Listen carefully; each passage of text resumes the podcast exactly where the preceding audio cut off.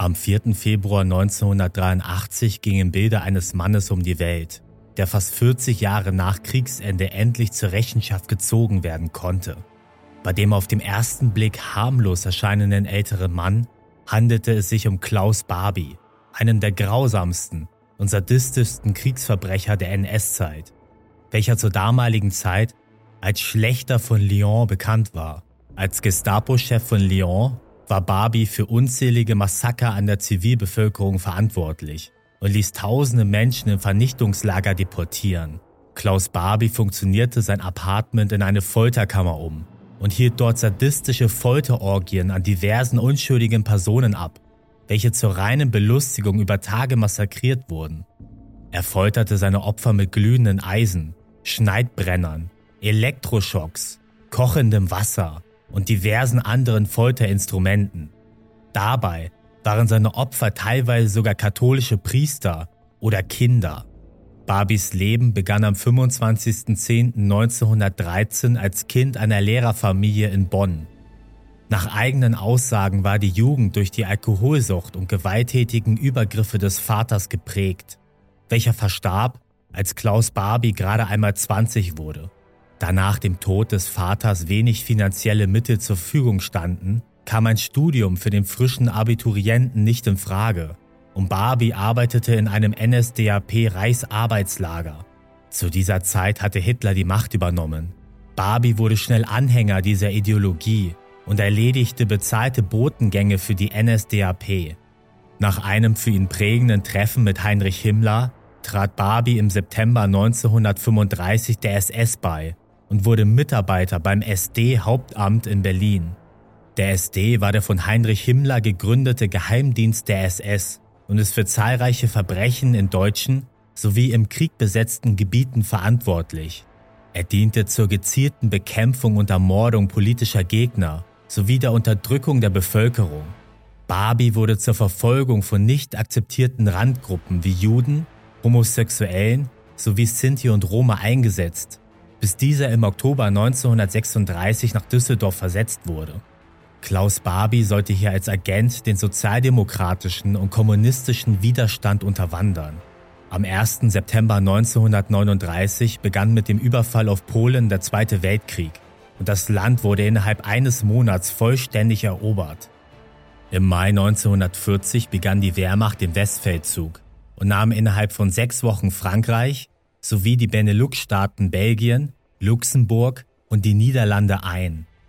Klaus Barbie wurde nach der Eroberung der niederländischen Gebiete als Repräsentant des SDs in Amsterdam eingesetzt. Als Judenreferent des Reichssicherheitshauptamtes waren Barbie und seine Untergebenen für die Verfolgung und Folterung von Widerstandskämpfern und Juden verantwortlich, welche teilweise aus den deutschen Gebieten geflüchtet waren und nun erneut gejagt wurden. Im November 1942 marschierte die Wehrmacht in das bis dahin von der Vichy-Regierung verwaltete Südfrankreich ein und Barbie wurde Gestapo-Chef in Lyon. In dieser Funktion war er die nächsten zwei Jahre für einen beispiellosen Terror in Lyon verantwortlich, dem vor allem politische Gegner und jüdische Menschen ausgesetzt waren. Im Lyoner Hotel Terminus ließ Barbie 20 Zimmer zu Vernehmungsräumen umfunktionieren in denen er seine Opfer auf jegliche erdenkliche Art folterte und dabei auch vor Kindern und älteren Menschen nicht Halt machte. In Klaus Barbies Foltergemächern wurden Menschen mit glühenden Eisen oder Schneidbrennern verbrannt, mit kochendem Wasser verbrüht oder bis zur Unkenntlichkeit ausgepeitscht. Kinder wurden ausgehungert und verstümmelt. Auch katholische Priester wurden vom sadistischen Barbie gefoltert. Präferiert wurden hier Elektroschocks mittels Starkstrom. Frauen wurden häufig nackt bis zur Unkenntlichkeit verprügelt und teilweise auch vergewaltigt. Die Folterungen zogen sich meist über Tage hin. Der zutiefst sadistisch veranlagte Barbie genoss dabei das Spektakel, dass viele seiner Opfer nicht überlebten. Auch außerhalb seiner Folterkammer war der Gestapo-Chef für zahlreiche abscheuliche Verbrechen verantwortlich. In der 80 Kilometer von Lyon entfernten Gemeinde Isieux lag ein Hof, auf dem jüdische Waisenkinder, deren Eltern deportiert worden waren, aufgenommen wurden. Klaus Barbie gab am 6. April 1944 den Befehl, alle 44 Waisenkinder zusammen mit den sieben Betreuern ins Vernichtungslager Auschwitz-Birkenau zu deportieren.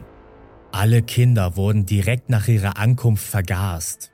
Beim Massaker von Saint-Genès-Laval wurden auf Barbies Befehl hin am 20. August 1944 120 Menschen aus einem Lyoner Gefängnis zum namensgebenden Ort gebracht und dort in ein Wachhaus gefärcht und erschossen.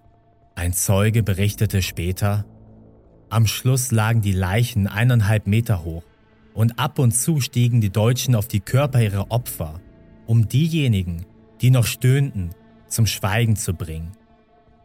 Anschließend wurde das Haus in Brand gesetzt.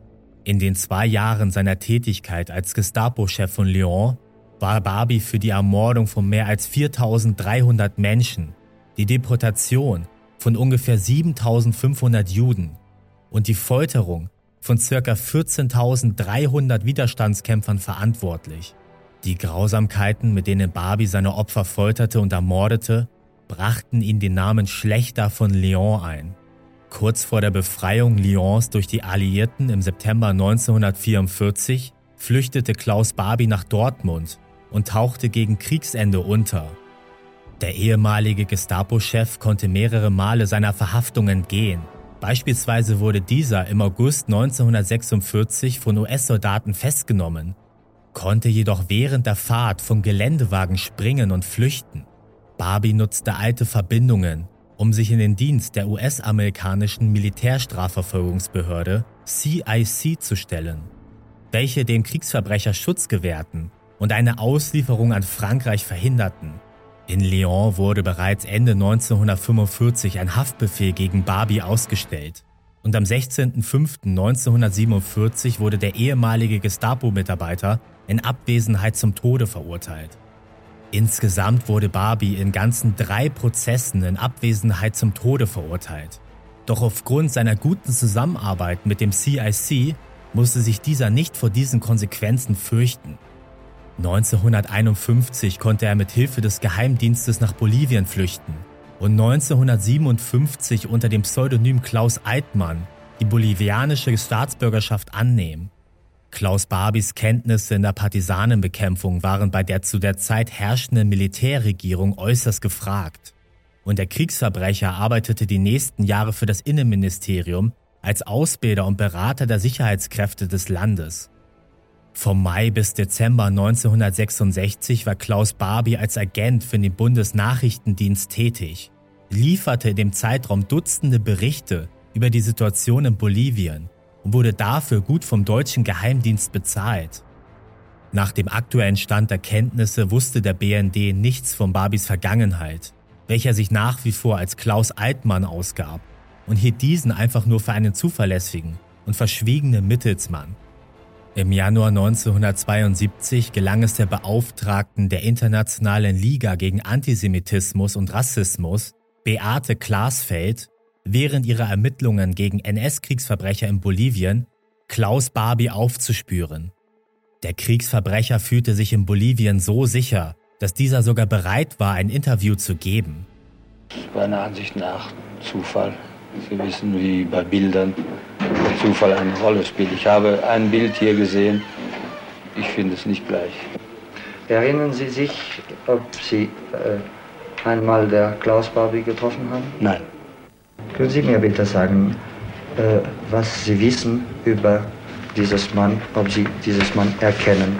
Je présente äh, Klaus Altmann, la photo de Jean Moulin. Je lui demandais s'il le reconnaît. Äh, nein, ich habe, äh, ich glaube, im äh, Paris Match ist mal etwas über ihn veröffentlicht worden. Und da ist wohl das Bild. So wie ich es jetzt sehe, könnte das sein. Eichmann, Sie wissen diese Geschichte. ja.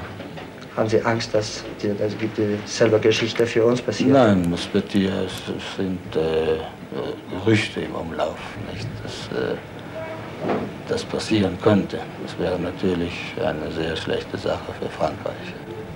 Sind Sie vor der bolivianischen Polizei beschützt oder überwacht? Nein, geschützt.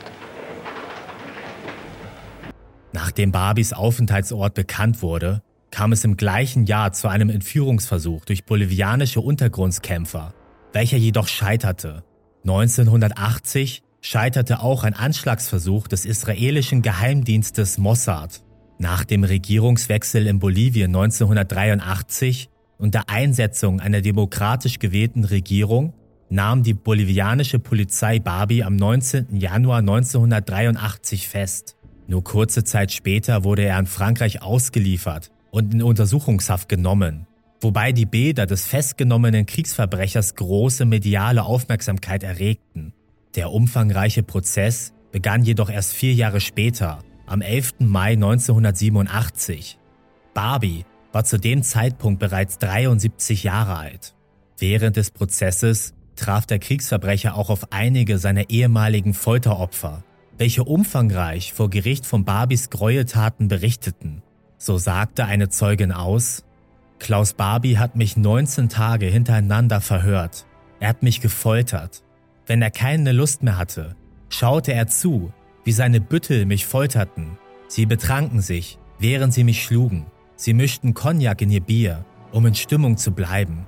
Barbie selbst zeigte keinerlei Reue und sagte schon zu Prozessbeginn aus, den Richtern und Geschworenen des Gerichtshofes von Lyon teile ich mit, dass ich illegal hier bin, als Opfer einer Entführung, mit der sich zurzeit das oberste Gericht in Bolivien befasst. Aus diesem Grund habe ich vor, nicht mehr vor diesem Gericht hier zu erscheinen.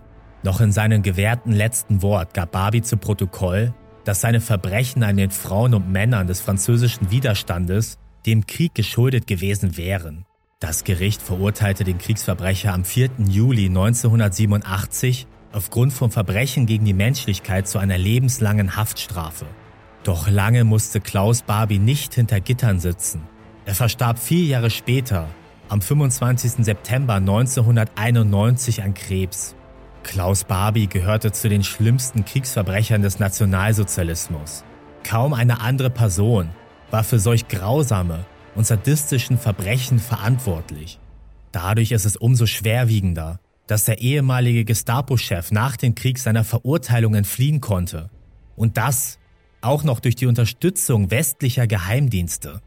Klaus Barbie genoss ein langes Leben in Freiheit, musste sich jedoch zumindest am Ende seines Lebens seinen Taten stellen und starb nicht als freier Mensch.